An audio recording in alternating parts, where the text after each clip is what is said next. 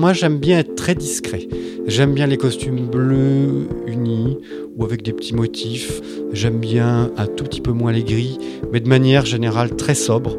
Une petite pochette blanche, une ligne, des cravates ou, des, ou surtout beaucoup de papillons. Là pour le coup ma fantaisie c'est le papillon. Oui c'est vrai qu'on le voit souvent ouais. le papillon. J'aime bien ça parce que c'est vraiment c'est sympathique, c'est charmant, ça change un peu.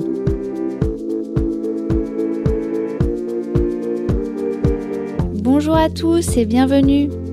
Si vous êtes féru d'élégance, de vêtements, de tissus, de belles matières, si vous êtes déjà un vrai dandy ou simplement un homme en recherche de détails chics et de bonnes adresses, si vous voulez en apprendre un peu plus sur cet univers du vêtement masculin, alors vous êtes le bienvenu sur le podcast Cravate Club, le podcast qui vous ouvre les portes d'un club de passionnés. Pour ce premier épisode, j'ai invité Julien Scavini. Julien est devenu en quelques années une référence dans l'univers du vêtement masculin classique. Il a ouvert sa boutique en 2012 à Paris dans le 7e arrondissement. Il a écrit plusieurs livres dont Mode Men. Il écrit aussi depuis plusieurs années une chronique dans le Figaro Magazine et il a surtout été découvert grâce à son blog Steve Collard. Un très joli blog reconnaissable à ses illustrations, simples et sympathiques, et qui décrypte les codes du vestiaire masculin, ce qui est précisément ce que j'ai envie de faire à travers ce podcast. J'ai beaucoup apprécié cette conversation et j'espère qu'il en sera de même pour vous. Je vous souhaite une bonne écoute. Alors merci, merci encore d'être venu, euh, Julien. Ça me fait vraiment plaisir Avec en plus plaisir. euh, d'apprendre à manier mon appareil de Zoom. donc, euh, donc en fait, euh, je voulais savoir depuis quand tu avais développé cet intérêt pour les vêtements et pour la couture? Est-ce que euh, ça date de ton enfance? Euh, oui, probablement, parce que c'est vrai que quand euh, j'étais enfant, je demandais à ma, à ma mère, alors que j'avais quelques, je sais pas, 5-6 ans, ou non plus que ça, parce que j'étais à l'école primaire, donc j'avais plutôt 6-10 ans, je voyais déjà des mocassins avec des franges ou des trucs comme ça. Ah oui, j'ai vu que tu t'intéressais au mocassin à Et gland. puis, euh, oui, oui, j'aimais ça quand j'étais petit. Je trouvais ça drôle parce que le maître d'école en avait. Je trouvais, je trouvais ça fascinant. Bon, après, j'étais pas plus. Après le collège, de, de- pas, plus intéressé que ça. Surtout, moi, venant de la côte basque, on s'habille très surfwear. Donc, il y a des marques un peu euh, précises là, là, sur la côte basque. Donc, quand on est jeune ado, on s'habille comme tout le monde parce qu'on veut être comme tout le monde euh, avec les, les marques qu'il faut. Et puis, du coup, c'est en arrivant à Paris que ça m'a un peu. Enfin, j'ai- dû changer mon fusil d'épaule parce que j'ai fait une école d'architecture. Et du coup. T'es euh, arrivé à Paris euh, après le bac. en fait. juste après le bac, exactement. Et du coup, je me suis rendu compte que les, les architectes s'habillaient plutôt en costume noir, chaussures noires, vêtements noirs, euh, chaussettes noires, enfin, etc., etc. Et donc, il me semble qu'en peut-être en deux ou troisième année euh, euh, de licence, je me suis dit, il faut que je troque le sweat à capuche et les, les jeans et les, les grosses baskets de, de- de- d'adolescents pour une tenue un peu plus un peu plus corporate, en tout cas un peu plus architecte. Et du coup, je me souviens que j'avais commencé à mettre quelques pantalons noirs à trois sous, genre trois Suisses, D'accord. avec euh, une ch- une chemise blanche, vraiment un peu BCBG. Et à l'époque, je les mettais avec des chaussettes de tennis blanches, parce que je n'avais que ça. et alors, on m'avait fait une réflexion, on m'avait dit, mais on peut pas mettre un pantalon de ville avec des chaussettes de tennis. Alors, ça m'avait marqué. Et puis, du coup, euh, bon an, mal an, euh, tout doucement, j'ai appris ce que c'était qu'un costume. Parce qu'en fait, euh, comme j'ai bien- été bien obligé de m'habiller un peu plus chic et de, Mais de me pour, euh, pour questionner. l'école ou plutôt pour Bah, les pour l'école, oui, pour l'école. euh, Bah, pour parce que c'est un milieu quand même. Enfin, les architectes sont, ah, ils aiment bien dire qu'ils sont artistiques, mais ils sont quand même, ils s'habillent de manière un peu normée. C'est pas, ils sont pas si artistes que ça. Ils sont pas complètement ingénieurs non plus, mais et du coup, euh, oui, il, fa- il fallait quand même présenter un peu, que ce soit pour les stages ou pour, ou pour les études. Donc du coup, ça m'a intéressé moi de savoir euh, pourquoi justement on mettait pas des chaussettes de tennis blanches Oui, avec un pantalon de ville. voilà, donc déjà pourquoi? Donc je me suis questionné là-dessus et puis j'ai tombé sur des forums euh, euh, en grande pompe, de pied en cap. Alors, là où l'autre n'existait pas encore à l'époque, en 2008-2009. Et il y avait Faubourg Saint-Honoré aussi, qui était un blog un peu connu à l'époque, et qui distillait plein de réponses intéressantes. euh, et voilà, ça m'a, j'ai appris comme ça, du coup, par Internet. Et puis j'ai acheté mon premier costume. Comme j'avais besoin, pour x, y raison, d'avoir un costume, c'est- tous besoin, quand on commence à avoir 23-24 ans, c'est ce qui est- on n'a pas tous besoin, hein, mais non, ce mais serait amusé de dire certains, ça. Dans certains milieux voilà, professionnels, ça fait bien. on a besoin. Et du coup, je me suis dit, bah, où est-ce que je vais acheter mon costume? Et je fréquentais assidûment Hackett, qui est une marque qui était pas loin de l'école des Beaux-Arts, moi où j'étais, rue de Sèvres. Et du coup, euh, je voulais savoir quelle était la différence entre un costume Pernac euh, que, que je pouvais paramétrer moi-même en ligne, un costume Hackett et un costume euh, Arnis, parce qu'à l'époque, euh, du coup, Arnis était en face d'Hackett. Et voilà, du coup, euh, j'ai commencé à, à réfléchir, à me poser des questions là-dessus. Donc euh, c'était une, euh, finalement une réflexion personnelle, un ch- un- une, en- une envie euh, de d'apprendre. c'est pas quelque chose qui t'a été transmis dans la famille. Non, hélas, plus, mon grand-père est ingénieur, mon père est ingénieur. Et donc, ils ont, il n'y a jamais eu de culture vestimentaire à la maison.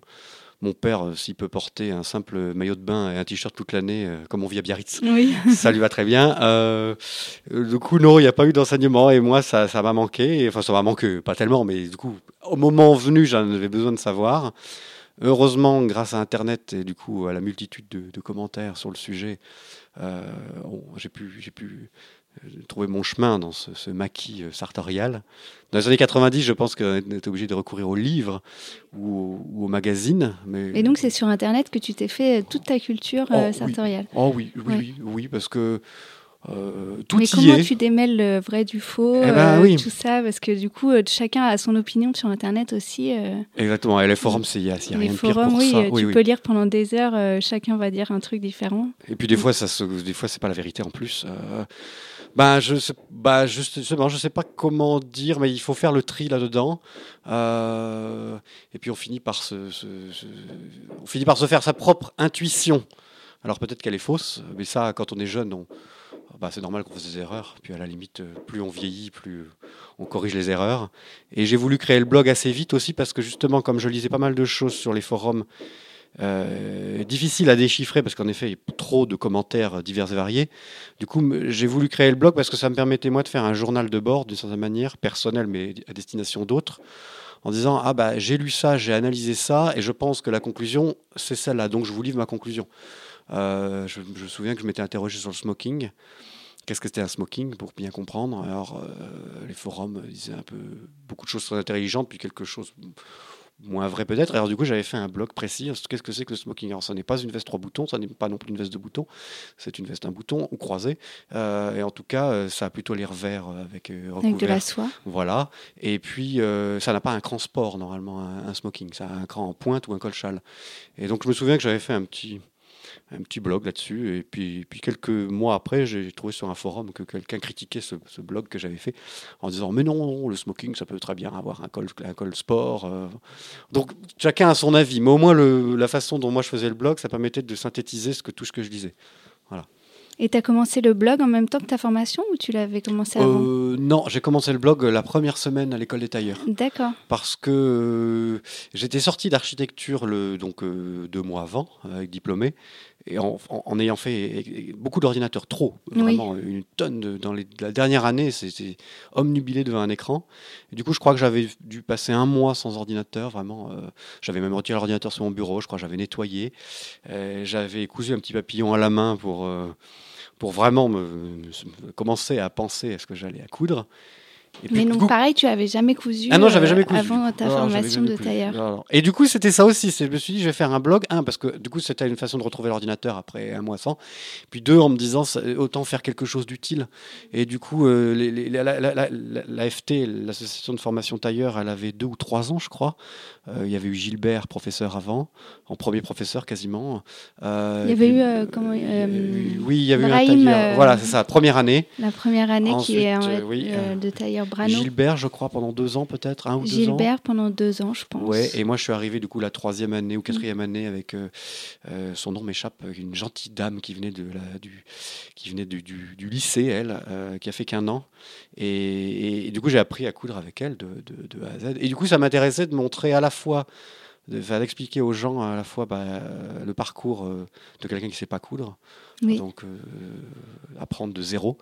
Et puis aussi le matinée de, de- de- de petits conseils sur le, le costume, qu'est-ce que- qu'est-ce qu'un costume et comment on le fait aussi du coup. Et tu as tout de suite su que ce métier euh, était fait pour toi quand tu as commencé les- la formation ou... Non, parce que initialement, euh, je, je me suis lancé dans la formation un peu de manière volontaire parce que en 2009, la crise euh, sévissant fort, il n'y avait pas de travail en architecture, donc je savais que je ne trouverais pas de travail tout de suite. Tu n'as même pas essayé de chercher, Donc, euh, euh, tu t'es tout de suite lancé peu, la ouais. Je me suis dit, comme j'avais vraiment envie de, de- comme c'était vraiment la fin du monde, il faut se remettre à, à- enfin, à Oui, c'est vrai que euh, 2009, c'était pas. 2009, on pas a la la télé tous les soirs, le le Ouais. monde allait s'écrouler le lendemain. hein. Mm. Donc du coup, je n'avais même pas forcément essayé. Je me suis dit, bah, quitte à passer un an, autant apprendre quelque chose. Ça me plaisait d'apprendre euh, à faire un costume. C'est- c'est- J'avais réfléchi, je crois, chaussures ou le costume. Alors du coup, les chaussures, il n'y avait pas d'école, il n'y a pas d'école pour. Il n'y a pas apprendre, euh, d'école euh, de CAP de bottier euh, Très peu. En tout cas, pas. Il n'y avait pas, Mm. pas une formule clé en main comme il pouvait y avoir l'école des tailleurs. Parce que l'école des tailleurs, il suffisait de payer, on y rentrait. En botterie, il n'y a pas ça. Puis, in fine, euh, le travail du cuir, c'est un travail qui fait mal aux mains. Travail, il faut avoir des mains fortes. Et moi, quand j'ai, ça m'a marqué. Quand je, me suis intéressé à la chose en me disant, voilà, il faut, faut travailler une matière dure avec le marteau. Je me suis dit, j'ai des, des mains fines et douces et ça sera probablement plus, plus commode le tailleur. et du coup. euh, Ça peut voilà. quand même faire mal aux mains. hein. Ah oui, oui, à la fin, oui, oui, on finit par. Je me souviens d'avoir eu le, le- le bout de, de l'index picoté par l'aiguille à force de. euh, mais euh, le, fait est que ça ça ça m'a inspiré de le faire, mais pas comme pas, pas en me disant que j'en ferais mon métier. En me Mhm. disant c'est une passion, je vais passer un an à faire ça. D'accord. Et, euh, et petit à petit, alors, ça a mûri dans ta tête, ce, projet Ben, de boutique? Ça a mûri du. Je sais pas comment le dire parce que ce qui m'intéressait c'était l'opportunité de pouvoir être un commerçant, c'est-à-dire comme euh, quand on est enfant de pouvoir jouer à la marchande, donc vendre des produits. Euh, J'aimais bien fréquenter les boutiques de prêt-à-porter et je trouvais l'univers euh, des, boutiques comme euh, belle, fauteuil, de cuir, hein, des tableaux, euh, un univers assez anglais. Et du coup, ça me plaisait moi de pouvoir reproduire ça, mais j'étais pas sûr de savoir si je le faisais en, prêt, je me lançais en prêt-à-porter, si je devenais vendeur, ou si je me lançais en demi-mesure, ou, ou si carrément je repartais architecte euh, après, euh, faire de l'architecture intérieure peut-être, mais euh, c'est pas, ça n'a pas éclos tout de suite. C'est après, comme quand j'ai fini l'école des tailleurs, j'ai fait qu'un an, moi, parce qu'à l'école, le cursus en deux ans n'était Oui. pas encore tout à fait euh, calibré. Donc moi, ça m'a pas semblé en plus très opportun. Euh, du coup, j'ai fait qu'un an, puis ensuite, la deuxième année, j'ai travaillé toute seule à la maison. Mais j'ai passé le CAP en candidat libre euh, durant, la, durant cette année libre. Et après, je me suis installé. Ça a été une opportunité assez vite, parce qu'en fait, la demi-mesure, euh, c'est qu'on n'a pas tellement besoin d'argent, parce qu'il n'y a, y a, pas de- c'est pas du- il y a pas un stock à, à concevoir. Ah oui, parce que tu commandes euh, en fonction des commandes des clients. euh, Voilà, oui. Donc, le client me paye, je paye l'usine, et voilà. Et tu connaissais les usines déjà? Tu as eu du mal à trouver ou Alors, passé non, bah, je, je- partais un peu de zéro d'une certaine manière, n'étant pas du milieu. Et alors, l'avantage, c'est que Hollande et Chéry, le grand drapier anglais, é- était venu donner un cours à l'école des tailleurs. Ils, le, ils ils le font tous les ans, ils le faisaient tous les ans. Ils euh, c'était, euh, euh, je ne sais plus comment s'appelle la, la- la chef, tu t'en souviens, non? J'en ai déjà entendu parler, mais je responsable suis pas sûre de l'avoir croisé. euh, parce que la- le, le responsable du bureau de Paris, c'est Franck Urbanzik, le fils du grand tailleur urbain. Ah oui, d'accord. Et, il est marié avec une dame, je crois c'est Catherine, qui gère avec, euh, avec, euh, avec lui le bureau de l'Hollandais Chéri France. Et donc, elle, est venue donner un cours à l'école. J'avais bien sympathisé avec elle. Euh, J'avais regardé les liasses, elle avait montré les prix, quelles étaient les différentes liasses disponibles chez Hollandais Chéri. Et du coup, tout simplement, j'avais contacté Hollandais Chéri en disant bah, Bonjour, euh, j'étais élève de l'école des tailleurs, je voudrais me lancer en une-mesure. Est-ce que vous auriez une liste de. Je cherche des usines en Italie précisément. Est-ce que vous auriez une liste? Et je me souviens qu'il je pourrais retrouver probablement le mail. Il m'avait donné cinq noms d'usines en Italie. Et le premier euh, était, et, était et Sartena. Du coup, c'est le pr- premier nom que j'ai tapé dans Google, Sartena vers Trévise. Euh, ils ont un petit site internet, donc du coup, j'ai tout de suite vu qu'en effet, c'était un façonnier de bonne qualité. Il y avait des photos de queue de pie, de vêtements femmes, enfin des choses d'assez bonne qualité, et, avec un, beau visuel. Donc je crois que je leur ai envoyé un mail tout simplement en leur disant que je l'ai contacté par Roland Chéri. Et ils m'ont dit ah bah, pas de problème, venez nous voir en Italie, on discutera, on vous donnera les gabarits, vous, on vous expliquera comment ça marche. D'accord. voilà. Et après ça s'est lancé tout seul. Ah bah c'est euh, c'est bien comme quoi euh, il suffisait de demander. Oui, oui, bah, il- ouais, ça c'est le, je pense que c'est le plus grand apprentissage de la vie Mm. pour tout le monde, il suffit de demander. Voilà. Tout part de là. Et euh, est-ce que tu voudrais nous expliquer euh, la différence euh, pour quelqu'un qui ne la connaîtrait pas entre euh, un costume en demi-mesure et un costume en grande mesure? Ou euh, en- comme on dit en sur-mesure en fait. Euh, le vrai sur mesure. le vrai ouais. sur-mesure. Oui, enfin, le, le- le mot sur mesure, il recouvre tout, mais normalement, Ouais. le vrai sur mesure ne s'utilise que pour le la grande mesure, celui qui est fait à la main. Voilà. Mais Euh, pourquoi la grande mesure euh, serait plus euh, à la main que la demi-mesure? Qu'est-ce qui est qu'est-ce qui fait qu'est-ce qui est plus à la main que l'autre? Alors, c'est pas toujours évident parce qu'il y a des bonnes demi-mesures italiennes qui sont très faites à la main, par Oui. exemple. Donc, alors, je, alors, je pense que de, de- de base, on peut qualifier de grande mesure ou de vraie sur-mesure quelque chose qui est fait dans l'atelier sur place. Euh, on rencontre une personne, donc un tailleur, et c'est cette personne qui va couper et exécuter le vêtement sur place. Donc, pour moi, il y a un aspect très localisé. Euh, il peut avoir éventuellement des ouvriers, un appiaisseur qui fait la veste ou un culottier qui fait le pantalon, qui, qui travaille euh, dans les 50 km alentour chez lui. Euh, mais globalement, le vêtement va être monté euh, et il va y avoir 3 à 4 essayages avec des stades intermédiaires, c'est-à-dire la veste va vraiment être construite sur la personne. On va partir de, de- voilà, de- le tailleur va couper vraiment une espèce de pièce de tissu au départ. Et, euh, donc l'essayage va se faire euh, sur une sorte de toile informe, enfin informe du point de vue du client. Une toile à puis, patron en fait. Voilà, c'est ça. Mm. Ou pas. Enfin, pas. soit une toile à patron, soit directement le tissu. Mais en tout cas, il n'y a pas de manche, il n'y a pas de poche. C'est vraiment une espèce de brouillon. Euh, donc ça, c'est pour moi le vrai sur-mesure en trois ou quatre essayages, avec un prix qui normalement est obligatoirement supérieur à 3000 euros. Ça n'existe pas en dessous pour moi à Paris. Ça, ça existait. Je sais qu'un tailleur dans le Marais faisait pour 600 euros des merveilles à la main. 600 euros. Oui, oui, je ne sais Ouais. pas comment il y est arrivé. Monsieur Marcal, il s'appelle. Il a pris sa retraite maintenant. D'accord. Mais tout, tout Paris y allait. C'est étonnant. Ah oui, 600 c'était incroyable. Ou alors incroyable. euh, il travaillait pour le plaisir.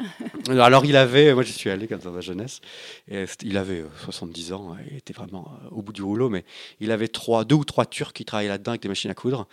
Il, il coupait, Euh, il y avait toujours trois, quatre clients en permanence, et d'une clientèle du haut de gamme et au possible, vraiment le président du tribunal de commerce, le, je sais pas, le président de l'OMC, enfin vraiment le, le plus beau qu'on puisse trouver à Paris. C'est un merdier incroyable, il y avait du tissu absolument partout, Il- on- une chatte n'y aurait pas retrouvé ses petits là-dedans. C'était sale, c'était tout ce qu'on peut imaginer. Les mecs se changeaient au milieu de tout ça, hein, vraiment Ah bon sans orgueil. Et tout ça marchait très bien et ça coûtait 600 euros le costume. Et, moi, j'ai un ami euh, proche qui a beaucoup de costumes de chez Marcal. euh, et je continue de voir beaucoup de clients qui viennent me voir à la boutique, qui connaissaient Marcal et qui allaient chez lui. Et c'était, oui, 600-700 euros le costume. Et c'était tout fait main, enfin fait main, très mécanisé. Mais c'était tout fait sur place en tout cas. Euh, Donc ça n'avait pas le charme d'une grande mesure d'un grand tailleur parce que c'était pas très fin. Oui. Mais par contre, il y avait 3-4 pas- essayages, donc ça tombait impeccable. Que ce que le type soit gros, grand, euh, large, mince, ça, ça tombait très bien. Et, euh, et après, c'était monté, c'est vrai, très machine par contre. Mais, mais à la limite, c'est pas très grave parce que euh, ça tombait bien à la fin, c'est ce qui compte au fond. Donc du coup, je fais une digression. Donc la grande mesure, normalement, ça coûte normalement au moins 3000 euros. Au moins Si 3000 c'est pas euros. plus, normalement, c'est plutôt 5 à 7000, je pense, à Paris. Et en tout cas, c'est tout fait sur place et avec des, des ouvriers qui travaillent sur place ou chez eux dans quelques kilomètres alentour. Et après, la demi-mesure, euh, ça recouvre beaucoup, beaucoup de choses. La demi-mesure, du meilleur comme le pire. La demi-mesure, ça consiste en fait à faire essayer un- un- une veste à un client ou, ou un pantalon dans une taille prédéfinie, une taille 50, une taille 52. Et au lieu d'exécuter des retouches, comme un prêt-à-porter, on va demander à l'usine de couper avec les retouches, avec les altérations. C'est-à-dire que si on constate que sur la veste 50, euh, il faut la raccourcir et que par exemple le client a une épaule gauche basse, médium par exemple, on va demander à l'usine de faire la veste plus courte de X centimètres et de faire une épaule basse médium. Voilà. D'accord. Alors, permet je d'aller savais pas loin. que c'était comme ça.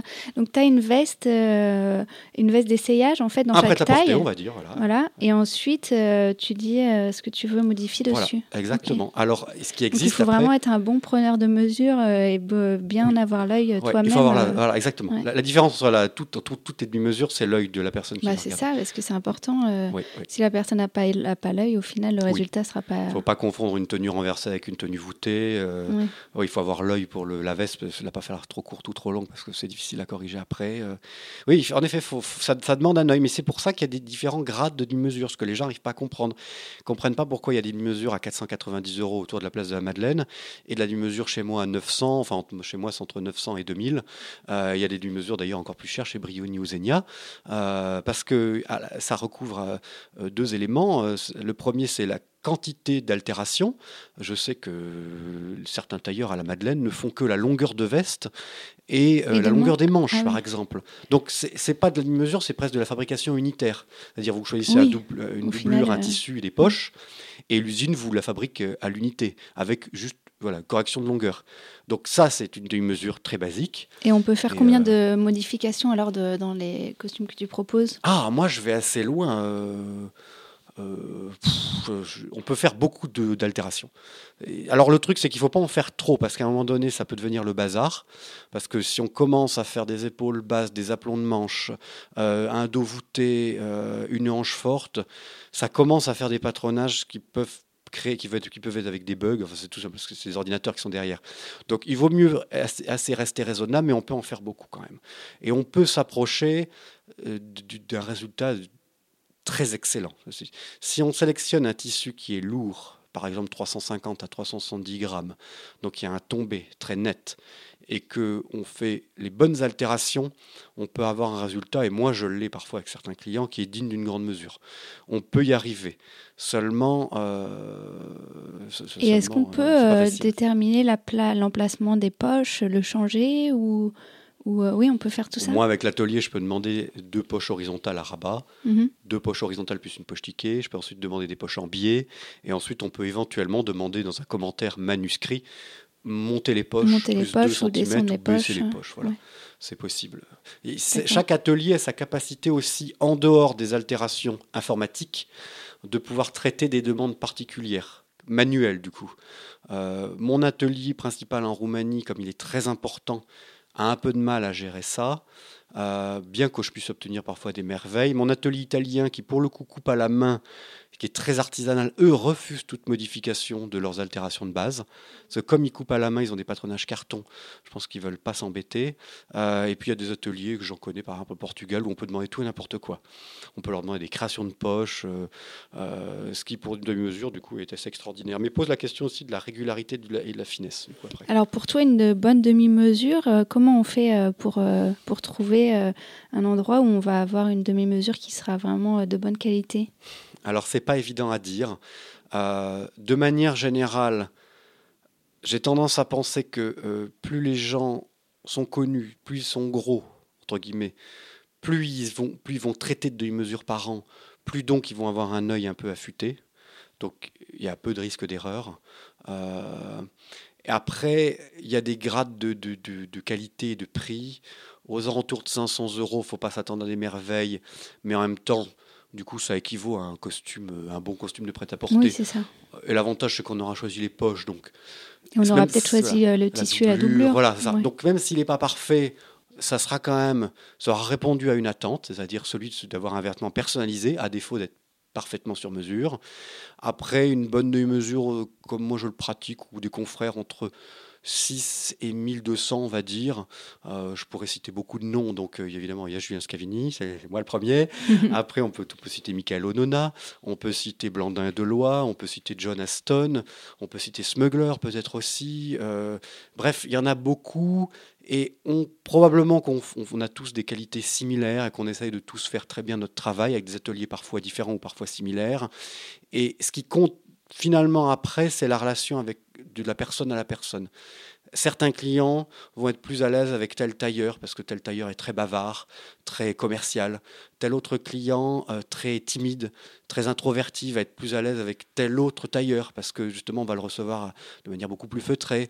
Et donc ça renvoie au-delà de la qualité. Après, ça va renvoyer surtout voilà, à une histoire de personne, moi je pense. D'accord. Parce que oh, je pense que mm quand on fait de la bonne demi-mesure, euh, et moi je connais mes confrères euh, qui sont plus des confrères des concurrents, je, sais qu'ils font un produit très très bon et que des fois moi je pourrais rater un costume qui pourrait réussir et des fois ils peuvent rater un costume et moi le client venir me voir et lui réussir le costume. Donc c'est voilà, c'est on peut, faut, faut, faut, pas être véhément et je pense que c'est purement une question à un moment donné de, relationnel. De relationnel, oui. Mm, mm. Et au niveau technique, est-ce que, est-ce que tu, tu, pourrais dire euh, quelles sont les différences de, dans le montage du vêtement entre de la grande mesure et de la demi-mesure euh, de qualité? Alors, normalement, en grande mesure, euh, tout fait main, les vêtements, enfin les vestes des hommes sont entièrement entoilées. C'est-à-dire que le long du devant, on n'a pas de résine, il n'y a pas de colle, il n'y a pas de le fameux thermocollant. La, veste, elle est montée de manière artisanale à l'ancienne, traditionnelle. Donc il y a une toile de laine qui, qui, entoile à l'intérieur, de la veste. Ça ne se voit pas, mais ça donne la structure du vêtement et en même temps, ça lui garde la souplesse. Donc on a l'avantage d'avoir la structuration et de la souplesse. Les bonnes peuvent Et ça, c'est de l'entoilage fait à la main, parce qu'il y a aussi de l'entoilage fait à la machine. Euh, ben voilà, alors, c'est- alors c'est très, peu- très difficile de faire la différence. Je ne suis pas. Si vous interviewez un grand tailleur, il va vous dire qu'à la main c'est probablement mieux. Moi, j'ai pas tendance à le penser parce que une toile euh, qui a été préfabriquée par un, par un bon façonnier italien. Alors en Italie, il y a un grand groupe industriel qui s'appelle Servotecil, qui est un spécialiste qui fabrique les crins, qui fabrique tout ça, Mhm. qui fabrique ces matières-là pour les tailleurs. Mais cette, cette, cette, cette société-là, Servotecil, elle fabrique aussi les assemblages de toiles. C'est-dire, vous pouvez acheter des toiles toutes oui, faites. des toiles toutes prêtes Voilà, euh, toutes prépiquées. Mhm. Il n'y a plus qu'à les poser à l'intérieur d'un veston. C'est ce que font les usines. Elles les posent à l'intérieur des vestons et elles ont recours à des machines spécifiques pour, pour, pour glacer ces, ces toiles sur les, sur les devants des vestes. Euh, je ne suis pas sûr qu'il y ait une grande différence, franchement. Euh, surtout que les très bons ateliers. Euh, Et le glaçage, c'est-à-dire en fait quand, au- le moment où on, on- en fait on accroche euh, la toile au tissu, ça, ça peut se faire à la machine Eh oui, en demi-mesure. oui. Par exemple, tout ce qui est le picotage du revers, c'est-à-dire c'est ce qui donne Oui. le roulé au revers, c'est le, le- le brochage de la toile sur la- le tissu de la veste. Lui, il peut se faire euh, à la main, évidemment. Alors on, le, voit d'ailleurs, le revers, euh, il y a une espèce de petit picotage qui apparaît. Et il existe des machines, ça fait 70 ans que les, tailleurs, d'ailleurs artisanaux, euh, et comme The Luc a compris, utilisent cette machine-là, et les, industriels aussi. C'est-à-dire une machine avec une aiguille courbe qui sert à faire les bas de pantalon d'ailleurs, mais qui peut aussi servir à picoter la toile sur le, revers de la veste. Donc les tailleurs ont eu recours à ça dès les années 50, et si c'est pas avant la Seconde Guerre mondiale, j'en suis sûr aussi. Donc je suis pas sûr qu'il y ait une différence énorme en fait entre un picotage à la main et un glaçage de toile, un déglaçage de toile à la main, un glaçage à la machine. Pareil, la pose du passement, c'est-à-dire le petit ruban qu'on pose tout le long de la veste à l'intérieur, qui sert à rigidifier le, bord de la veste. Lui, normalement, il se pose à la main chez les grands tailleurs. Et, en industrie, ils ont développé des techniques pour le, piquer à la machine. Il est, piqué à la machine contre la toile et le, passement contre le tissu, il est, il strobellé en fait. Il est avec toujours cette fameuse machine à rouler en fait. Donc on peut avoir du travail très fin et on peut par exemple, si, on, je pense que si, si, si on s'intéresse aux usines Zegna en Italie, euh, qui fabriquent pour Tom Ford ou Zegna, ou les usines euh, de Caruso, euh, ou moi, mon façonnier Sartena, ils ont, une, ils ont une, aiguille très fine. Ils ont une main, comme on dit. Et ils arrivent à faire des merveilles, ils arrivent à travailler des tissus en 200 grammes et moins, avec un niveau de qualité bluffant. Voilà. Seulement, je, je sais que c'est- très normé. Par exemple, je sais que mon, fa- mon façonnier en Roumanie, eux, ils, ils mesurent, euh, ils ont des écarts types, ils savent que les tissus, par exemple, vont euh, rétrécir de 3% au premier poste de repassage. Donc ils calculent ça, c'est déjà intégré dans l'entoilage, ils savent que la toile est plus longue de 3 ou 4%, parce qu'ils savent qu'elle va rentrer. Parce qu'ils font Donc, pas euh, un décatissage avant non, euh, le non. montage de la veste. Non, non. J'ai appris à faire ça en fait. Bah oui. Décatir le tissu, ça veut dire qu'en fait on le mouille, on le repasse euh, On le fait avec rentrer, beaucoup de ah vapeur pour, euh, pour qu'il prenne sa taille finale. Hmm, oui, parce que Mm. quand le tissu est fabriqué sur le métier à tisser, il a tendance à être tendu. Et donc, dès qu'on lui fait voir de l'eau ou de la vapeur, il a une petite tendance à rétrécir. Justement, les grands tailleurs, eux, ils décatissent le tissu avant, parce que quand- avant de le travailler, justement, ils, ils le stabilisent. En, en usine, ils, ils savent, ils savent stabiliser a posteriori. Ce sont des, des termes qui sont. Ils savent de combien rentrent les tissus, euh, donc ils le calculent. En plus, les tissus dans, les grandes usines sont stockés dans des magasins qui sont climatisés, où, où l'hygrométrie aussi est, est- est normalisée. Donc tout ça est, très, est étudié de manière très fine. Ils savent que les cotons rentrent plus, ils savent que les feutres de dessous de colle, ça peut rentrer jusqu'à 10%. Euh, tout ça, ils l'ont intégré eux, dans la gamme de montage et dans les D'accord. processus de fabrication. Ah, Donc ce que les tailleurs font de manière empirique, parce qu'en fait, euh, un grand tailleur fait 100 costumes par an, donc il n'a pas besoin de normaliser la chose. Il va à chaque coup, le- le- de manière empirique, le réétudier. C'est une flanelle ou c'est un tweed ou c'est un tissu sec, il va modifier son approche. En industrie, ils, ils- voilà, ils ont normalisé cette procédure.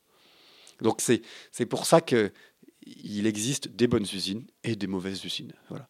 Et il existe des bonnes usines en Europe et des mauvaises usines en Europe. Et il existe en Chine des très bonnes usines et des très mauvaises usines.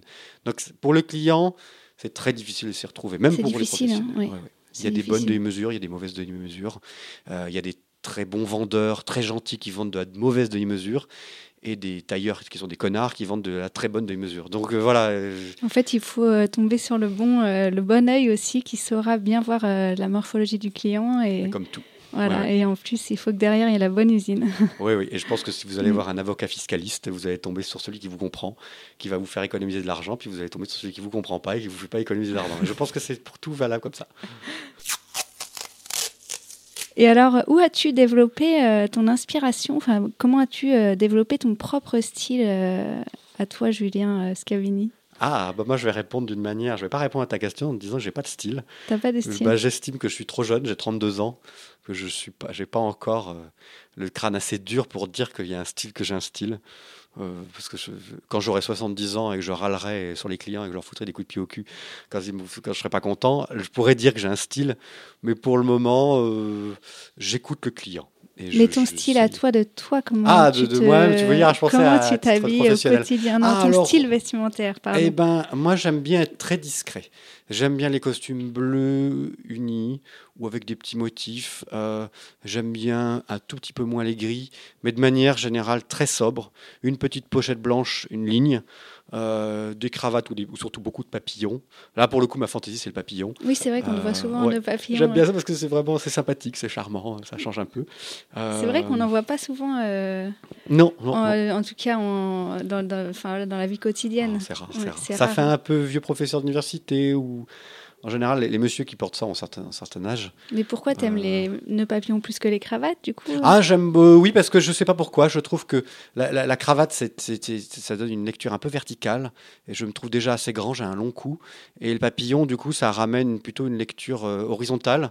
J'ai le visage assez rond, donc je trouve que ça va bien avec. Je sais pas comment dire, c'est assez instinctif.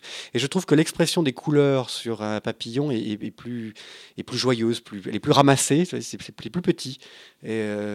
Euh, euh, quand, je, quand, je- quand j'étais jeune, j'aimais bien faire de la peinture et j'aimais bien moi, peindre des peintures qui, avec des formats de timbre-poste. C'était vraiment tout petit, je- tout petit format. Alors, du coup, le papillon, je trouve que c'est, c'est le résumé d'une cravate. C'est, Ah ouais, c'est- d'accord. Au lieu d'avoir euh, sur une rayure club, d'avoir euh, 10 rayures le long Ouais. d'une cravate, sur un papillon, il n'y en a que deux. Mm.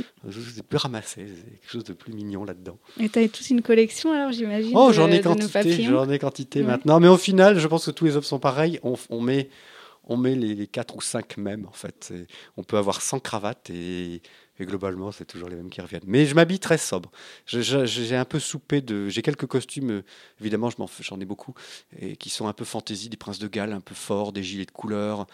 Et, et je me sens pas forcément à l'aise dedans. J'aime bien être discret, voilà, passe-partout.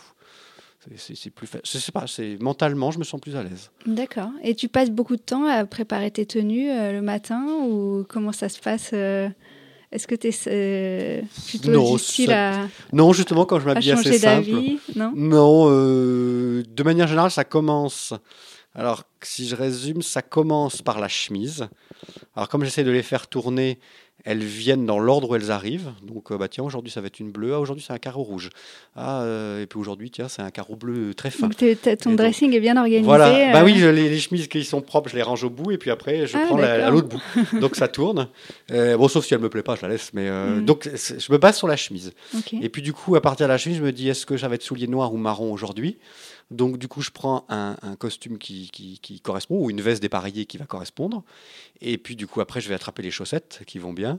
Et voilà. Et puis du coup, après, en 5 minutes, c'est fait. En 5 Voilà. minutes, c'est fait. Je ne bataille pas, mais l'avantage, c'est que j'aime bien les tenues comme ça, assez normées, assez simples. Donc voilà, j'ai quatre costumes bleus, je dois avoir deux gris, j'ai un blazer bleu avec pantalon gris, euh, un blazer bleu d'été, et puis après j'ai quelques vestes de, de tweed, disons, façon un peu dépareillée, mais sobre aussi.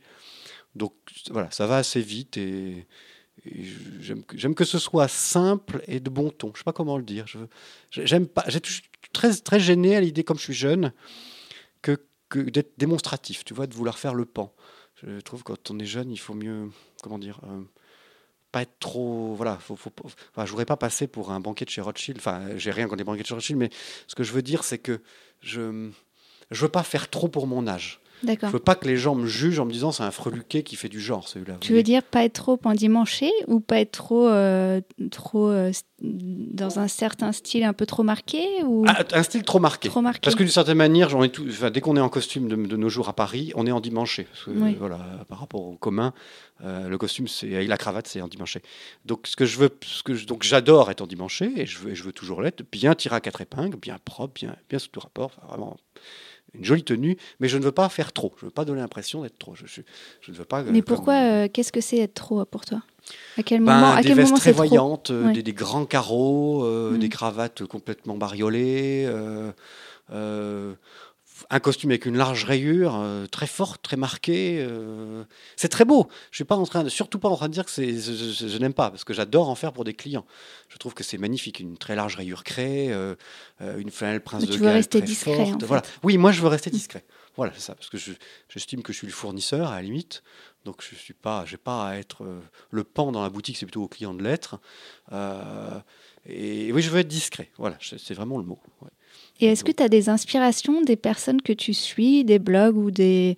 Je sais pas si tu suis des comptes sur Instagram de personnes que tu trouves euh, inspirantes pour toi, euh, pour, ton, pour développer ton propre style à toi? Ah, ça c'est pas évident. euh. Alors je, je- je ne connais rien à Instagram, je n'y suis jamais allé. Euh, heureusement, quelqu'un le gère pour moi à la boutique. Euh, J'aimais bien moi suivre quand j'étais jeune, et je- j'ai toujours plus de temps à le regarder. C'est Jérémy Hackett. J'ai fait référence tout à l'heure à la boutique Hackett parce que il a, malgré le fait qu'il est à la tête d'une chaîne monstrueuse, euh, il s'habille systématiquement de costumes croisés, gris ou bleus. De temps en temps des vestes droites. Voilà, euh, le, le vestiaire du prince Charles, un petit peu, une autre référence par exemple. Euh, on n'est pas dans la grande fantaisie, on est dans le bon ton de la city, on va dire. Voilà, raisonnable. Mais t'aimes bien le simple. style anglais, j'ai l'impression. Oui, mais justement, je, je suis un peu opposé moi, au, démonstra- au côté démonstratif des Italiens.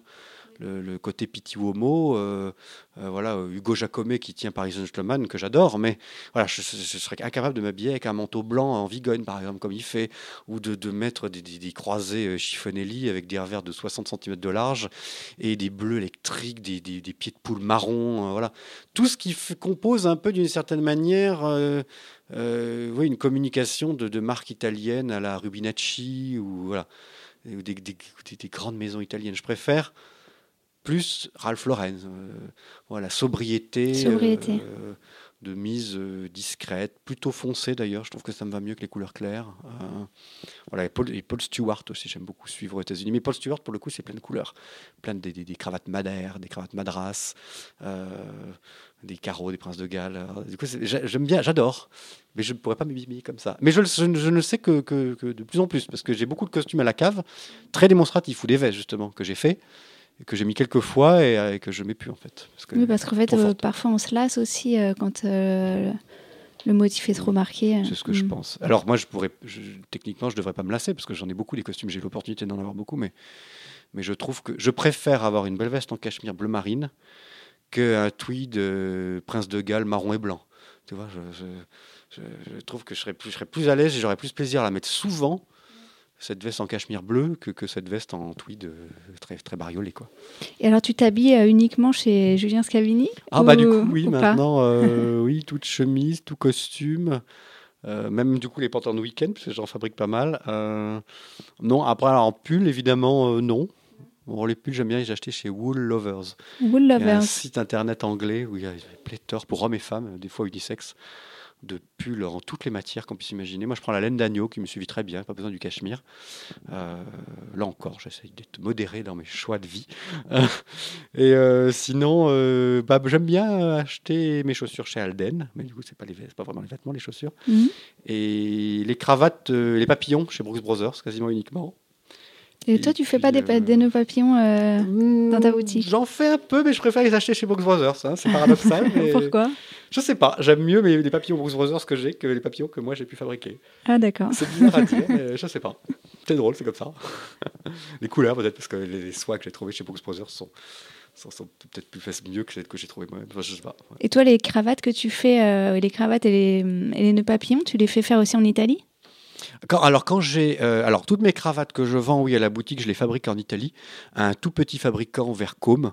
euh, enfin, un tout petit fabricant qui fabrique quand même pour Alf Lauren, donc c'est pas un minuscule, mais euh, je suis en train de chercher le nom. Paolo Albizati, le fabricant. Je, deux fois par an, le fabricant vient me voir, il me montre des tout petits échantillons timbre-poste. C'est pas très facile parce qu'il faut se projeter sur une cravate entière et des fois sur les coloris criards, c'est pas évident de se dire ce que ça va donner. Et j'en fabrique euh, pff, 40, on va dire, tous les six mois. Très peu. Parce que, et à chaque fois, un ou deux par coloris. Donc il n'y en a pas beaucoup. Je les fais toujours en sept plis. Parce que je me dis, quitte à, quitte à fabriquer des cravates, autant faire les plus jolies possibles. Euh, mais j'en rends pas tellement, parce que le marché de la cravate maintenant, ça, Ah oui, c'est euh, difficile. ouais. Ah oui, d'accord. La belle cravate, ceux qui dépensent beaucoup d'argent dans la cravate, Mhm. euh, ils, ils connaissent leur maison, donc ils vont chez Dreix, chez Marinella, chez Charvet, ils connaissent, donc ils, vont payer cher parce qu'ils veulent payer cher chez quelque part. Après, il y a l'autre clientèle parisienne qui est prête à payer cher, mais parce qu'elle est bourgeoise, elle va aller chez Hermès, pas ailleurs. Et après, il y a les gens qui dépensent pas plus de 10 euros pour une cravate. Voilà. Et donc, quand on est au milieu, la clientèle qui va se laisser séduire par une cravate à 80 euros, c'est c'est un détaillant peu connu comme je le suis. Il n'y en a pas beaucoup, en fait. Voilà. Donc, Ah, j'en vends assez peu maintenant. Ok. C'est un marché pas facile. Je vends pas mal de pochettes, paradoxalement. Mais, mais la cravate, c'est devenu un marché difficile. ouais. À mon avis, je suis déficitaire, moi, sur ce poste, sur ce, sur ce poste de, de, de Ah, je pensais pas parce que euh, moi, la cravate, c'est un... c'est quelque chose que j'aime beaucoup. Mmh. Et euh, du coup, euh, je trouve que c'est aussi la- la- une façon de pouvoir euh, se démarquer parmi tous les costumes bleu marine et gris, euh, que c'est euh, une fantaisie que, Bah, qui qu'on est sympa en fait, Ouais, qu'on ouais. peut se permettre. Donc, euh, Mais la ah bah, plupart des- pas que un... La plupart des hommes, comme dit Mm. Marc Guyot, font leur vie avec trois cravates qu'ils ont achetées chez Taïrak. Hein. C'est, Ah, vrai à mon avis, oui. Euh, les gens qui ont beaucoup de cravates, ils sont rares. Mais, et ceux-là, ils sont connaisseurs. Alors, ils peuvent se laisser tenter parce qu'il y a un coup de cœur. Oui, Mais pour eux, l'achat est plus. euh, c'est des achats différents. Les gens qui aiment les cravates, qui en ont beaucoup, ils sont dans des optiques d'achat qui sont très coup de cœur ou alors euh, très euh, cadeau. Donc, on leur a offert. Ou... oui, parce que c'est un cadeau facile, la cravate. Oui, euh, oui, oui. C'est souvent les femmes qui le se font ouais, plus. donc, Les cravates, euh, les chaussettes. Ouais. Et alors pour le coup, moi, en recevant que sur rendez-vous des hommes qui viennent faire des costumes, je n'ai pas de femmes qui peuvent, par exemple, faire un cadeau, qui vont penser à venir acheter une cravate cadeau chez moi, par exemple. Tu vois, donc c'est pas, euh, voilà, c'est pas un marché énorme. Ta boutique t'accueille uniquement sur rendez-vous ou Oui. on peut passer euh, Ah oui, Oui, ah bah je si j'ai personne, j'accueille sans rendez-vous, mais comme Oui. par exemple le samedi, euh, une semaine à deux semaines à l'avance, le l'emploi du temps il est, il est complet, euh, je peux pas recevoir. Parce que moi j'aime bien recevoir quelqu'un pour faire un costume, prendre au moins une heure, si c'est pas une heure et quart pour fabriquer le costume. Alors il y a des clients, on m'a encore reproché hier que c'est trop expéditif. Enfin, j'ai tendance à penser qu'une heure et demie c'est déjà pas mal pour choisir un costume. Bah oui. Euh, donc on reçoit ce rendez-vous et on se consacre à la personne qui est là. Mm. C'est-à-dire, on est assis dans des petits fauteuils, on réfléchit, on parle. On n'est pas comme à Madeleine où la, où la porte de la boutique est ouverte sur le trottoir, il fait froid dans la boutique et on choisit le tissu debout sur un comptoir. Euh, non, moi je- j'estime qu'on prend un rendez-vous, on fait les choses bien. Et euh, bah justement, comment tu fais euh, pour déterminer euh, les choix du tissu avec le client et c'est, en général, ça dépend. On demande ce qu'il veut. voilà, il a déjà une idée, puis toi, tu, tu, tu vas le diriger. euh, Bah, la plupart du temps, heureusement, ils ont eu des quelquefois, ils n'ont aucune idée. Alors, ça arrive, quelquefois, hein. ils n'ont aucune idée. Alors, ça- bah, alors déjà, on a pas mal de mariages. Je pense qu'on a probablement 40% du volume, c'est des costumes de mariage. Donc euh, peut-être pas 40%. 40% au moins pendant la saison mariage, c'est-à-dire euh, Mhm. avril à juin. Euh, donc là, bon, ça va assez vite. C'est- on demande si c'est bleu ou gris. Voilà, typiquement le mariage. Quelquefois c'est vert, mais c'est quand Et même assez beige, rare. non, parfois? Ben, ah non, ça j'ai pas Non beaucoup. Alors par contre, j'ai des costumes de travail beige, enfin des costumes de tous les jours, on va Mm. dire euh, le fameux sable, oui. Ouais. J'en ai fait pas mal d'ailleurs cette saison, c'est revenu un petit peu à la mode, alors que pendant longtemps c'était considéré comme euh, un affreux signe, un affreux signe de néocolonialisme. Mais le costume beige, euh, j'en ai fait quelques-uns cette année, donc je suis content parce que c'est joli du coup à porter. Et euh, donc bah, tout simplement on demande, vous venez nous voir pour un costume de mariage, pour un costume de travail, pour un costume de travail. travail. Ah d'accord. Puis il y a des fois aussi des jeunes qui disent non, je travaille pas en costume, mais je veux un costume pour le plaisir. Donc c'est aussi une troisième frange. Ah, d'accord. Et ce costume de travail, vous, vous pensez bleu ou gris pour cette fois-ci? Ah plutôt un costume bleu. D'accord. Ou plutôt une rayure. euh, voilà. Et du coup on présente tout un ensemble de tissus bleus unis, éventuellement bleu avec des petits motifs, chevrons, caviar. Voilà. Tout de suite le client va dire ah non je veux vraiment un uni ou ah oui pourquoi pas un petit. Est-ce qu'ils peuvent choisir euh, le nombre de boutonnières aux manches euh, Oui. la, oui, la, tu disais l'inclinaison des Oui, oui. poches. Et comment on choisit ça, justement? Eh ben, une fois qu'on a fait le choix du tissu, euh, parmi un ensemble de drapiers, Hollandais Chéri, L'Europiana, Cacciopoli, euh, j'en passais des meilleurs, Gorina, euh, une fois qu'on a fait le choix, on va choisir la doublure. Si le costume est bleu, on va mettre probablement une doublure bleue, mais pourquoi pas une rouge ou autre couleur. Et une fois qu'on a choisi ça, on va choisir éventuellement les boutons. Que le bouton va être bleu ou gris Bon, ça c'est assez facile et rapide. Et ensuite, on pose la question de la, des options de style de la veste. Euh, Est-ce que vous voulez une veste deux ou trois boutons? Est-ce que vous voulez un col classique ou un col pointu? Est-ce que vous voulez euh, une veste croisée par exemple? Euh, Est-ce que vous voulez des poches simples ou des poches à rabat? La plupart des clients, comme ils portent le costume, regardent le, le leur et nous répondent assez facilement. Certains ne voient pas tout à fait, donc on leur montre des exemples que nous, on a en cours, des costumes d'autres clients. Et du coup, ça, ça va assez vite en général. Mais toi, qu'est-ce que tu penses justement entre, entre des poches à rabat euh, droites ou des poches en biais Euh, qu'e- Qu'est-ce que ça, ça donne Quel style, quelle différence euh, Ben, la, style? Une veste classique, j'ai envie de dire que la solution universelle sont deux petites poches à rabat horizontales. Que les Anglais ont développé la petite poche ticket, qui est une petite poche euh, côté droit, euh, juste au-dessus des poches normales, qui est mignonne et qui apporte une petite touche d'asymétrie qui fait très tailleur. Donc je, voilà, donc je dis à ce moment-là, bah, ça fait un petit peu tailleur. Et les poches en biais, ça a été développé pour les vestes de cheval, les vestes d'équitation au début du siècle. Et puis dans les années 60, euh, c'est passé, on dit par l'intermédiaire de Pierre Cardin, dans le vestiaire de ville. Et les Anglais se sont approprié, approprié beaucoup les poches en biais. C'est devenu presque un, synonyme de costume anglais, les poches en, diagonale, surtout quand il y a la poche ticket. Hackett, par exemple, fait beaucoup ça. Paul Smith aussi adore les poches en biais. Donc moi, je le dis tout simplement aux clients. Je dis, si vous voulez rester simple, faites deux petites poches avec des rabats. Si vous voulez donner un petit côté anglais, vous pouvez faire une petite poche ticket, tailleur. Et puis si vous voulez être très anglais, euh, on peut faire les poches en biais, pas de problème. Puis c'est assez instinctif. Et les poches à rabat, euh, les poches plaquées, après, du coup, c'est plus une veste C'est plus sport, voilà, exactement. Oui, il y a les poches, pla- les poches plaquées, puis il y a les poches à Parfois, il y a les poches plaquées oui. euh, Avec en bas Oui, euh, et la poche euh, normale. poitrine normale. Oui, Parfois, il y a la poche poitrine aussi plaquée. ouais. On peut aussi, et puis il y a des poches Mm. plaquées à souffler. Mm. après, on peut commencer à mixer les choses entre elles. J'avais fait un article pour le Figaro il y a très très longtemps en disant que le, euh, faire une veste, c'est un peu comme les armoiries, Euh, c'est un peu comme l'héraldique, c'est-à-dire à partir d'un blason, on va composer des éléments et les éléments entre eux vont être signifiants. Et du coup, bah, une veste, c'est pareil, on va composer des éléments. Si on prend une veste, si on met trois boutons et qu'on met des poches plaquées, on va avoir une veste campagne. Si on fait une veste deux boutons avec un col pointe et qu'on y met deux petites poches, on va avoir une veste très formelle.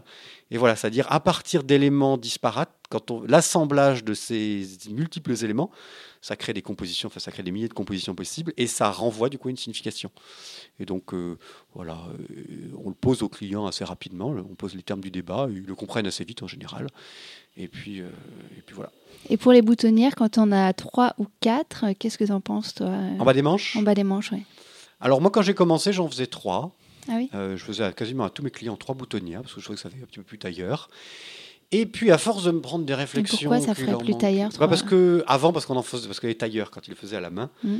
ils en faisaient très peu parce que les Ah bah, boutonnières à la main c'est emmerdant à faire et ça coûte de l'argent. Ouais. Donc dans les années 70, 60, 70, la plupart des vestes qu'on trouve aux puces, elles ont une ou deux boutonnières en bas des manches. Oui, c'est vrai que parfois on en euh, voilà. une ou Et c'est le prêt-à-porter qui a fait venir quatre boutonnières. Parce que quand on a une machine, on peut bien en faire 5, 6, et ça coûte rien. Et donc, bah, quand on les fait à la main, les tailleurs étaient avares des boutonnières. Et parfois, ils me faisaient même des fausses boutonnières sans leur éviter de faire une vraie boutonnière. Parce que ça, nos jours, maintenant, on connaît plus que les grands tailleurs qui, eux, ils font tout à la main et rubis sur l'ongle. Mais pendant des décennies, les tailleurs, ça a été des petits tailleurs. Et du coup, ils radinaient sur ces petites choses. Et du coup, euh, deux ou trois boutonnières, ça, ça me, semblait, moi, tailleur un peu. Ça faisait euh, un peu différent du prêt-à-porter, en tout cas. Et puis, à force de me prendre des réflexions de clients qui disent Ah, pourquoi j'en ai que trois? Hein, hein, mon, mon, mon- mon costume euh, Hugo Boss, il y en a cinq. Euh, bon, du coup, j'en ai eu marre. Et à un moment donné, je me suis mis à faire comme tout le monde. Et je- je- du coup, j'en fais quatre maintenant. Voilà. Sauf si on me Parce que demande quatre, on dirait que c'est quand même le, le plus, le ce qu'on standard. trouve le plus standard, ouais, ouais, standard. Voilà. Voilà, je me suis mis à faire le standard parce que, parce que quand on est dans le marché et qu'on essaye de faire un peu de volume pour gagner sa vie, et à un moment donné, il vaut mieux être un peu mainstream parce que si on commence à faire du un peu particulier, on va perdre des clients, on va se disputer pour rien, donc il vaut mieux faire simple. D'accord. Mais si quelqu'un te demandait euh, Si trois demande, boutons, oui, tu oui. peux faire. Oui, j'ai un client qui me demande, un monsieur africain qui me demande deux boutonnières avec un espace puis deux autres boutonnières. Ou alors un bouton espacé de, de pas mal avec un deuxième bouton, donc deux petites boutonnières espacées. Donc on- si on me demande, je le fais. D'accord. Euh, Est-ce que tu as une matière préférée euh, pour un costume? Un tissu euh, que tu penses être le tissu ultime? Oh, alors là, bah, je vais pas donner de tissu ultime parce que du coup, euh, je, je- Mais à toi, pour toi, Ouais. pour ton ah, pour moi, bah, je ne sais pas tellement, parce que même pour moi, Mm. euh, j'aime beaucoup. Alors, je vais, je vais citer deux, trois euh, drapiers, comme ça tout le monde sera content. Chez Hollande et Chéri, il y a une liasse que j'aime beaucoup qui s'appelle la Caporne. Elle fait 340 grammes, elle a 1% de cachemire. 340 dedans. grammes, c'est plutôt un tissu euh, un c'est peu un lourd, mais un pas médian, c'est un peu médian, voilà. Mm. Juste en dessous, on va être toute saison et juste au-dessus, on va vraiment être hiver. Donc 340 grammes, un bon intermédiaire, un tissu qui tombe bien. Voilà, le petit pourcent de cachemire donne la petite douceur. euh, c'est un beau drap qui, se- qui se travaille bien à la main, qui, voilà, qui a une belle luminosité. C'est du basique, hein. c'est du pas cher chez Land Chéri, c'est presque leur, leur liasse d'appel. Chez l'Europiana, il y a leur Super 130 qui font 260 grammes, donc le, la Four Season, ils l'appellent. Elle a une, elle, le tissu, il est, il, est, il, est, il est plus léger que ce que précédemment, que ce que je viens de citer avant, mais il est nerveux. C'est-à-dire que le costume, il a une tenue. C'est vraiment, un, c'est vraiment un beau tissu, moi, je trouve. hein. Et puis, sinon, chez le Rappers, il y a une liasse qui s'appelle la Five Star. C'est 370 grammes, donc là, on monte. Et un tissu là, nerveux, pour le coup, tel qu'on pouvait trouver les tissus dans les années 80. Voilà, le, le- c'est vraiment un, un beau, pas, pas du carton, mais parce qu'il y a de la souplesse, mais ça a, ça a une tenue extraordinaire. Et ça, un costume en mesure coupé dans ce drap-là, on a l'impression que c'est une grande mesure. Magnifique.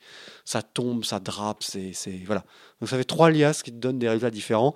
Et puis si Et tu qui ont veux, des poids différents. et Et alors voilà. euh, pourquoi tu penses que c'était- ces tissus-là, ils ont un tombé euh, euh, bah, caractéristique et euh, bah, j'ai cité trois poids différents, justement, trois comme poids, ça, ça de donne, trois poids euh, différents justement Eh ben, ça, euh, donne, ça donne un peu le gradient pour tout le monde. Le 4 saisons 260 grammes, le 3 saisons en 340 grammes, et puis le 2 saisons et demi hiver euh, en 370 grammes. Je pense que c'est, moi, je pense qu'il faut avoir un peu des trois dans la garde-robe. En- à titre de tailleur, je ne travaille pas les tissus en, deux- en tout 250 grammes. Pourtant, les drapiers en proposent légion. Mais ils ne proposent même plus que ça à la limite, euh, des tissus extrêmement du papier à cigarette, mais au 220 final, grammes, euh, 230 ça, ça donne grammes. des vestes qui sont euh, C'est chiant à travailler. difficiles à travailler Ouais. et puis au- le résultat est pas forcément Bah, satisfaisant. ça froisse derrière le genou, Ouais. ça froisse aux manches. Alors les clients, mais c'est c'est schizophrène parce que les clients, en même temps, ils demandent ça. Quand ils sont dans le prêt-à-porter, ils achètent de Fursac parce que c'est des tissus de Cheruti en 200 grammes. Donc ils disent ah ouais le costume il est super fin, je l'achète. Il est fluide, je l'achète. Et en même temps, six mois après, ils vont dire ah, mais je comprends pas, ça va craquer, ou c'est fragile, ou ça froisse. C'est vraiment schizophrène hein, de la part des clients. Mm. Euh, alors en de moins en demi-mesure ou en mesure parce qu'on a des clients plus éduqués, mais le prêt-à-porter est, est enchaîné avec cette, cette souplesse-là qui, qui, qui, qui- qui est voulue. Euh, et moi, je ne veux pas parce que euh, faisant plutôt des vêtements entoilés traditionnellement, pas thermocollés, je ne peux pas me permettre de travailler en dessous de 250 grammes. Les tissus en 200 grammes ou 220 grammes, qui sont la majorité des tissus de nos jours, ils sont très bien s'ils sont travaillés en semi-traditionnel, c'est-à-dire thermocollés. Les vestes, elles sont du coup Chez De Fursac, c'est thermocollé. Oui, euh, D'accord. oui, oui, c'est du semi-traditionnel chez De Fursac. Mais des semi-traditionnels modernes, c'est-à-dire avec des, des, des- des thermocollages extrêmement fins, Mhm. c'est-à-dire qui, qui ont beaucoup de qualité, dont on peut pas, on peut pas, on peut pas, on peut pas euh, cracher là-dessus parce que c'est vraiment, il y a eu beaucoup de travail euh, technique de fait. Ça, ça garde une, malgré le thermocollage, ça garde une belle fluidité. Mais euh, les tissus sont très fins. Et donc, euh, moi, je, je trouve que ça n'a pas un beau tombé, en fait. Et 260 grammes, c'est bien, 260, 280 pour du 4 saisons. De toute façon, l'été, c'est pas parce que le costume sera 40 grammes plus léger. Oui, Euh, est-ce que, ça fait une grosse différence finalement euh. Ouais. Après, si on veut, alors je vais citer une quatrième liasse qui est extraordinaire. C'est un mélange de chez Gorina, un drapier espagnol. Ce sont des draps qui font 260 grammes, des laines froides, donc c'est-à-dire des trames aérées. On voit vraiment l'air passer à travers, enfin vraiment, on voit, comme une natte, on voit vraiment Mhm. à travers. Composé de 40% de laine et 60% de kid mohair, de- du bébé mohair. Mhm. Donc, les femmes connaissent le mohair parce que c'est très fluffy, très doux, mais chez les hommes, on utilise le côté euh, ressort du, du- du- du fil. Donc ça permet d'avoir un tissu qui est à la fois très lâche dans sa, trame et en même temps très, beaucoup de tenue, infroissable quasiment. Et, et cette liasse-là, elle est exceptionnelle chez Gorina. Elle permet de faire des costumes d'été euh, poids plumes, respirants euh, et quasiment infroissables aussi. Alors, est-ce que quelqu'un t'a appris ou est-ce que tu prends euh, particulièrement soin de tes vêtements Est-ce que tu cires tes chaussures euh, non, pas du Est-ce tout. que tu non Je suis un vrai gougnafier pour ça. ça, ça sidère. J'ai des Alden que je paye une fortune parce qu'il faut les faire des des États-Unis. Mhm. Et je, je fous du kiwi dessus comme un cochon euh, parce que je n'ai pas beaucoup le temps. Et, et non, je suis, je suis pas assez. euh, Mais heureusement, j'ai un très bon ami, Quentin Plancheneau, qui travaille chez Howards, le chemisier, euh, et qui très gracieusement de temps en temps vient me les glacer, ce qui me sauve. euh, voilà. Mais non, je, et plus le temps passe, plus je cultive ce côté euh, simple. Je veux pas trop, je veux pas trop non plus être utilant parce que vis-à-vis des clients, je suis encore une fois le fournisseur. Je, je dois pas être, euh, c'est pas moi le Milor qui roule en Rolls, c'est le client, donc je veux pas faire trop. Voilà. Mais je, au mini- je fais en tout cas bien pour être très correct. Mais je ne prends pas un grand soin des chaussures. Et est-ce qu'on te- est-ce que tu penses que c'est important de, de connaître euh, certaines petites réparations basiques euh, à faire soi-même, euh, type recoudre un bouton Oh. euh, Bah oui, mais si seulement euh, les hommes savaient recoudre un bouton. Mais est-ce que certains de tes clients, tu as l'impression qu'ils savent un peu faire des petites choses Ah, je pense rien que oui, il y en a, je pense. Mais il y en a aussi, je me dis, mais merde, alors ils, peuvent, ils me ramènent ça pour ça. L'autre fois, un client dont je ne citerai pas le nom, son chauffeur, il était garé, de- il se gare devant. Je le vois rester dans la voiture, le chauffeur sortir avec la veste en me disant il a perdu un bouton. Moi, je regarde la veste avec le chauffeur, et aucun bouton n'est tombé, mais le bouton du centre, il la queue était un peu lâche, en effet. Mm. Donc, je suis allé mettre un coup de fil pour, pour solidifier le bouton. Mais enfin, je me dis, oh merde. Oh là là, vraiment. Bon, en même temps, s'il a un chauffeur, il ne sait pas lui de coudre le bouton, hein, on est d'accord. Oui, mais peut-être qu'il Mais- faudrait que chacun apprenne à faire euh, ces petites choses-là soi-même. Bah, ouais, euh, bah, ça, bah, c'est, c'est drôle hein, de ne pas Mm. savoir. Ouais, coudre un bouton, quand même, c'est pas le bout du monde. hein, mais... Ah, je pense qu'après, les connaisseurs, probablement, savent un petit peu. Mais alors après, moi, ce qui est très étonnant, c'est que je vois des clients à qui j'ai fait des costumes il y a 4 ou 5 ans. Ils reviennent avec les costumes, et les costumes sont mais neufs. Voilà, ils l'ont porté, probablement peut-être beaucoup ou pas beaucoup, mais il, a été porté, le costume. Ça se voit qu'il a été porté, mais il est nickel. Et moi-même, mes costumes, ils sont nickel. J'ai jamais aucun problème. Ils sont en bon état. euh, Je les mets jamais au pressing parce que ça ne nécessite pas. Mais ils sont nickel. J'ai aucun problème avec mes pantalons. Il y a des clients, ils reviennent au bout de 3, 4 mois, 6 mois. Ils ont crevé l'entrejambe du pantalon. Euh, ils nous ramènent la veste parce qu'ils ont abîmé, ils ont crevé les manches à force d'être accoudés au bureau. Euh, Il y, a des- il y a des clients, c'est des vrais souillons. Je ne sais pas comment il est possible de ramener des vestes. des gens très bien sous tout rapport, hein, qui sont directeurs, ci ou ça. Et je vois les, les- ce qui me revient, mais c'est des torchons. Et, euh, et ça me sidère, ça me sidère parce que il y a des. c'est- et je ne sais pas Ils si une c'est mauvaise conscient. hein, utilisation, je mais, sais pas. euh, ah oui, je sais, ouais. je sais pas. Il doit y avoir des gens, c'est fait consciemment, c'est des vrais cochons et ils en ont rien à foutre. mm. Et puis il y a des clients, ils sont comme ça, c'est des brise-fer et euh, ils abîment. euh, Non, ils sautent, euh, peut-être qu'ils font des grands mouvements. Oh, euh, c'est vrai que parfois, avec un costume, euh, vaut mieux faire attention quand on s'assoit, un petit Oui. peu relever le pantalon. ou je sais Oui, oui, bah oui, bah, et puis, puis, puis, puis on regarde de temps en temps. on n'attend pas que l'entrejambe soit complètement crevée, que le fessier soit ouvert, ou que les manches. Enfin, non, mais tu verrais des vestes des fois qui reviennent. Mais encore, alors hier encore, c'était hier ou avant-hier, un garçon qui me ressort un- une veste de 2014. Non, je comprends pas. Les- les- toutes les poches intérieures étaient complètement démantibulées parce qu'il devait foutre des portefeuilles tous les jours. Les doublures des manches, mais, mais, mais, mais, mais ratiboisées. Enfin, et il me dit, oh, je comprends pas. euh, faut le- oh, je veux mettre cette veste à la poubelle. Comment ça se fait euh? Je dis bah, probablement qu'aussi il a que trois costumes, donc il le met Oui. trois fois par semaine. Mm. Et euh, ah, je comprends pas, le pantalon il s'est usé. Oh, Mais alors, combien il faut euh, avoir de costumes euh, pour, euh, pour pouvoir tourner euh, et moi, les garder dirais- longtemps ouais. Je dirais 5, 5 un par jour ouvré. Mais on n'est pas obligé d'être riche, on peut avoir cinq costumes de chez Mario Dessouti. Mario Dessouti, c'est 199 euros le costume. Il y a trois coupes et on peut dépareiller le pantalon. Donc on peut même avoir deux pantalons par costume. C'est des tissus, c'est des tissus euh, Vitel et Barberis, donc c'est des très beaux tissus. C'est une assez jolie fabrication. En plus, l'entoilage collé qu'ils mettent à l'intérieur, c'est les Lénières de Picardie, tout qu'ils fabriquent en France, l'entoilage. Donc c'est vraiment un joli produit pour 199 euros. Ouais, on ça peut avoir coup. euh, cinq costumes Mario Dessouti. Et on a voilà, une très belle garde-robe avec deux pantalons et un blazer en plus, ça fait 6. Voilà, on peut. C'est pas une question d'être riche pour le coup. euh, Après, évidemment, si on peut se payer 5 beaux costumes Brioni, euh, c'est encore mieux. hein, mais Oui. voilà, je dirais que 5, c'est pas mal. Ça permet de faire le fond de garde-robe. 5 basiques. Et après, une fois qu'on a atteint les 5, commencer peut-être à avoir un costume très hiver en flanelle, par exemple. Et puis après, peut-être un costume très été en laine froide. Euh, voilà, comme ça, ça ferait 7. voilà, essayer de, tourner un peu. Ou alors avoir 4 costumes et 2 saisonniers. Euh, ou 3 costumes vraiment basiques et 2 saisonniers plus un blazer. Voilà, mais le nombre tourne pour moi entre 5 et 7. Euh, mais évidemment, c'est vrai que ça coûte cher. C'est vrai que ça coûte cher. Quand euh, à Paris, on met tout les on met tout dans le loyer, donc euh, difficile après de mettre ça dans les costumes. Et alors, pour finir, est-ce que tu as des, projets pour l'évolution de ta boutique Julien Scavini? Enfin, bah, je sais, j'ai vu qu'il y avait la nouvelle ligne de pantalons qui a l'air très bien. Est-ce que tu as des, des, projets pour la suite? Ben, euh, pas tellement. Pour le moment, je suis content de, la, du, du, mon service de mesure, euh, où je propose aussi de la grande mesure depuis quelques temps, avec un, vieux monsieur qui est un, tailleur retraité.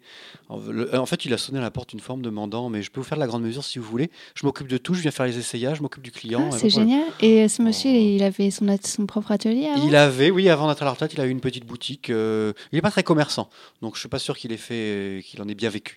Mais par contre, du coup, moi, j'accueille le client, je choisis le tissu, je prends les mesures, puis après, j'envoie tout à ce monsieur, et puis il coupe, il monte, il vient faire l'essayage, et puis il repart chez lui, puis il revient faire le deuxième essayage, puis il repart chez lui. Et les résultats sont. Euh, et c'est très bon. C'est du petit tailleur, c'est pas chiffonelli. Mm. C'est-à-dire que si on regarde dans les détails, c'est pas très fin. Mais moi, je le vends 3000 euros. Mais quels sont les détails justement euh, que tu regardes euh, pour dire que c'est pas très, c'est pas du chiffonelli La finesse des bords, la finesse des rabats de poche, la finesse de la pose de la doublure, euh, et la perfection du tombé. j'ai toute conscience et toute l'honnêteté intellectuelle pour reconnaître qu'un costume comme de Lucas, c'est un avion de chasse avec un tombé euh, hallucinant et des finitions, enfin des, des, pointes de col, des, des courbes de, de, de, bord de veste symétriques d'une netteté absolue, mais ça coûte 7000 euros. là, moi, j'estime que c'est un travail de tailleur normal. Donc ça tombe très bien dans certaines proportions. Euh, c'est joli. Euh, et c'est un service plaisant pour les gens qui ont envie de ça. Et je me dis qu'à 3000 euros, je vole personne. Euh, le monsieur est à la retraite, il me prend pas cher. Je prends une toute petite marge pour le, loyer, en fait. le but, c'est pas de le vendre cher. c'est pas mon business principal. Et ça me fait plaisir et ça fait plaisir aux clients. Voilà. Je suis d'accord, ça n'a pas la finesse de, que pouvait avoir Rousseau, par exemple, ou, les grands. Mais c'est pas grave, ça rend service. Et ça. Moi, j'ai une clientèle qui, qui, voit ça, qui est du quartier, qui me dit Vous faites des choses à la main Oh, vous savez, j'avais un tailleur avant, mais il est mort. Euh, ah, j'aimerais bien refaire un costume gris, tout simple. C'est, J'ai pas une clientèle qui, fait de la grande mesure, qui, qui, vient me chercher pour faire des trucs euh, à la chiffonnie aussi. Moi, j'ai des gens qui viennent Ah, bah, je voudrais un costume gris, je voudrais un costume bleu. voilà, histoire d'avoir un beau costume fait main, ça me fait plaisir. Donc, j'ai ça, qui, ça fait six mois. Euh, j'ai développé toute une gamme de vente en ligne de pantalons uniquement. Parce que je vendais pas beaucoup de pantalons en nu-mesure, parce que c'est rare de faire un chino en nu-mesure ou un velours en nu-mesure. Du coup, là, au moins, j'ai une réponse en continuité. Et puis, on a lancé il y a trois jours une espèce de veste euh, qu'on appelle la Maubourg, qui est une veste droite, un peu mandarin, euh, un peu un peu comme faisait Arnis à une époque d'ailleurs, euh, une petite veste un peu décontractée, euh, qui permet aussi d'avoir juste, une juste réponse un petit peu à côté de la mesure, c'est-à-dire pour celui qui ne voudrait pas une veste en tweed, mais qui voudrait chercher quelque chose d'un petit peu, un peu à la lisière des deux. Donc on a lancé ça il y a 2-3 jours et on a fabriqué 12 vestes et je pense qu'on a déjà vendu la moitié. Ah, euh, t'en as fabriqué seulement 12, 12 oui, pour parce tester, en fait. C'est fait à la main dans un petit atelier dans, vers Montauban. Mhm. Et donc, pour pour pas investir beaucoup pour tester, je, je, voilà, je fais des mini-séries je vends 12 pièces et puis, euh, et puis c'est mieux que de fabriquer 150 pièces. Voilà. Voilà, c'est mon, développement. Mais j'ai pas tellement envie de. je vais tout doucement. Je vais tout doucement parce que j'ai pas envie d'ouvrir d'autres boutiques de demi-mesure euh, comme Blandin de l'Homme et confrères qui viennent d'ouvrir Montréal par exemple. Je les envie parce que c'est. Mais bon, ils ont fait une école de commerce donc ils n'ont pas le même euh, état d'esprit que moi. Alors que moi j'ai envie d'avoir l'œil sur chaque client. Et du coup, j'arrive pas à me, couper de. T'arrives pas à déléguer euh Non, non, non. non pour moi, je, je, même si j'ai deux vendeurs qui choisissent les tissus avec les clients, je ne vois pas beaucoup de clients parce que c'est mon vendeur qui, qui font le choix du tissu avec les clients, le choix des options, style option.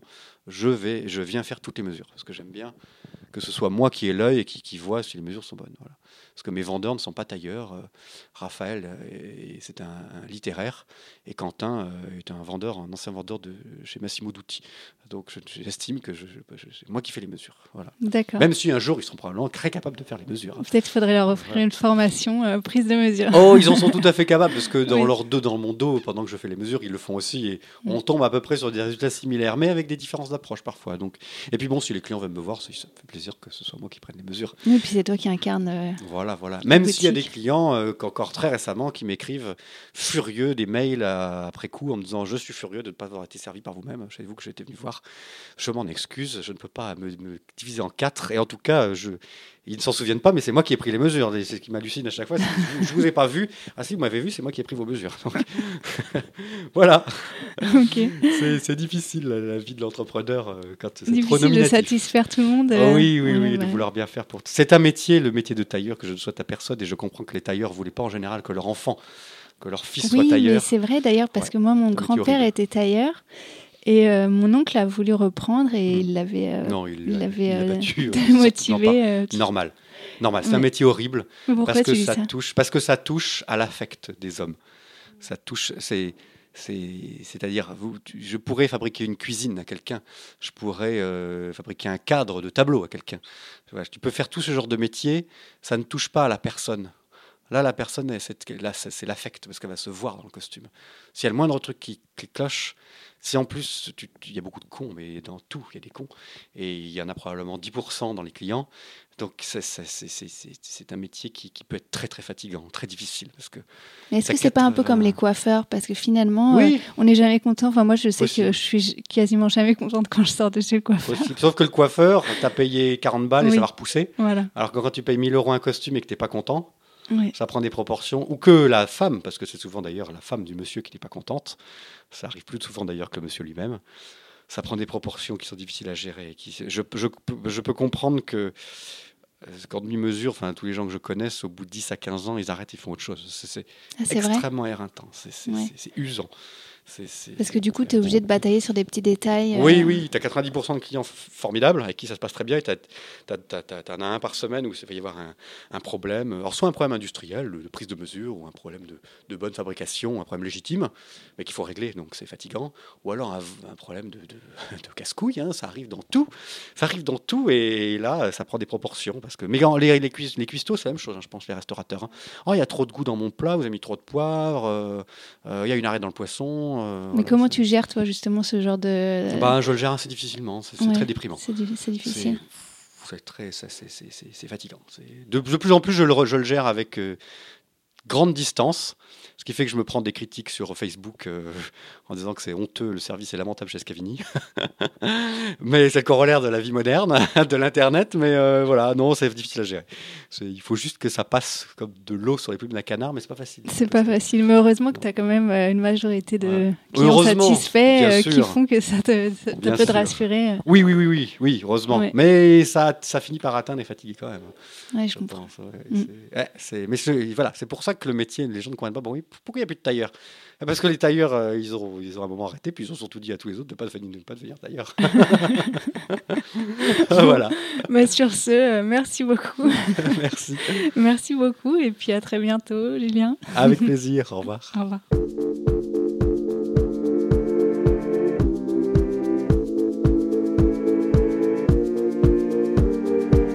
Merci beaucoup d'avoir écouté Cravate Club. Si vous avez aimé cet épisode, n'hésitez pas à en parler autour de vous, à mettre des étoiles sur Apple Podcast, à laisser des commentaires ou des suggestions sur des sujets à aborder, des personnes à inviter, sur le compte Instagram de Atelier Minutie, M-I-N-U-2-S-I, ou par email à jessica.minutie.com.